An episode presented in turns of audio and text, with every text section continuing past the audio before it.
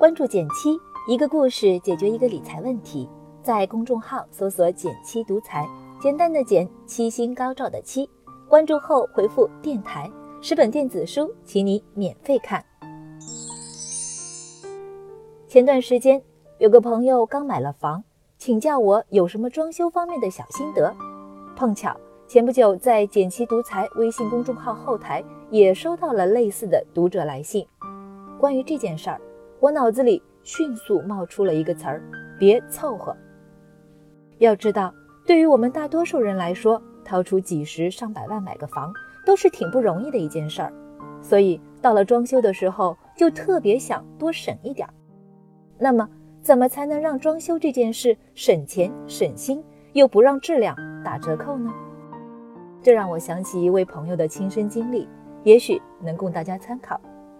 不知道你身边是否也有装修成功又省钱的例子呢？欢迎点赞留言和我分享。我会看哦。其实，朋友在整个装修过程中只做了四件事儿，就让自己的装修过程井井有条，还效率倍增。我的这位朋友巨小姐，两年前买完房，付完首付，口袋里的存款就只剩下两千多块了，那种心情怕是只能用酸爽来形容了。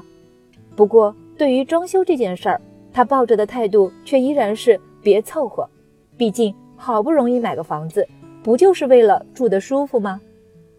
前两周去他家拜访，我亲眼看到了他当时亲自设计和填写的装修预决算表，修修改改五到六个版本，非常细致。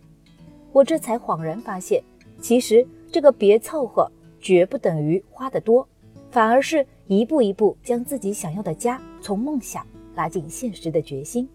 虽然装修这个话题非常大，细节非常多，但我从巨小姐的装修心得中找到非常通用的几个方面。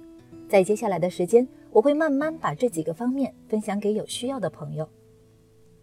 装修的第一步是要了解你的房子，建立整体感。作为非专业人士，巨小姐装修也请了装修公司做设计，货比三家，巨小姐找了四家公司报价，做了个对比。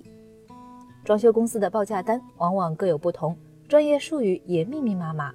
这里巨小姐分享了一个小心得：别光比价，比比细致程度。比如说插座在哪些地方，餐桌、床、柜子这些家具尺寸如何，如何摆放，这些细节往往才能体现装修公司的靠谱程度。在这个阶段，还有一个重点就是结合设计报价单。多看看自己房屋的平面图，多实地做一些测量。接下来，巨小姐做的一个动作还是挺值得借鉴的，她开始手动制作预决算表格。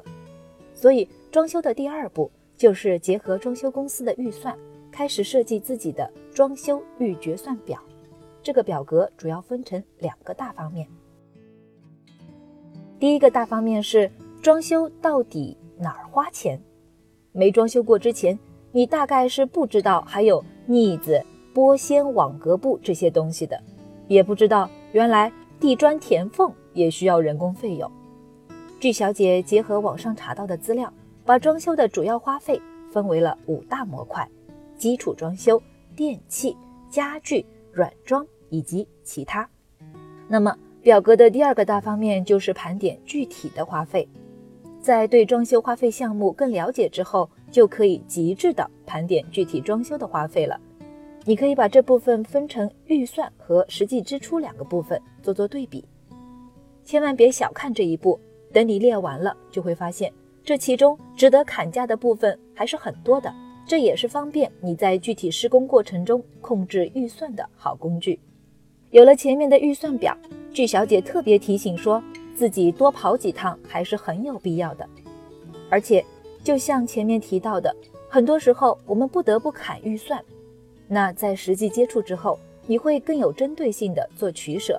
所以第三步就是装修材料不妨多盯着，必要的时候自己多跑几趟。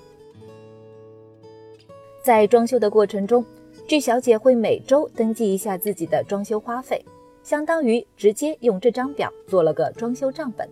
这也就成为他装修过程中最好的预算控制方案。所以第四步就是要不断做过程跟踪，对比预算和最终支出的差距。按照这一套流程走下来，他的预算不仅没有超，甚至还降了百分之八左右。当然，装修的过程真的是挺磨人的。不过，据小姐说，从某种程度上说，装修就是把心目中的家一步步描画出来的过程。大到整个房屋的地暖系统，小到心心念念很久的一套日式餐具，满满都是成就感。其实，这样的装修方案既是实用性的规划，也是一种对生活不凑合的态度，让人舒心又踏实。听过这些经验，你对装修这件事儿又产生了哪些新想法呢？也欢迎在评论区与我分享。好了，今天就到这里啦。右上角订阅电台，我知道明天还会遇见你。微信搜索并关注“减七独裁，记得回复“电台”，你真的会变有钱哦。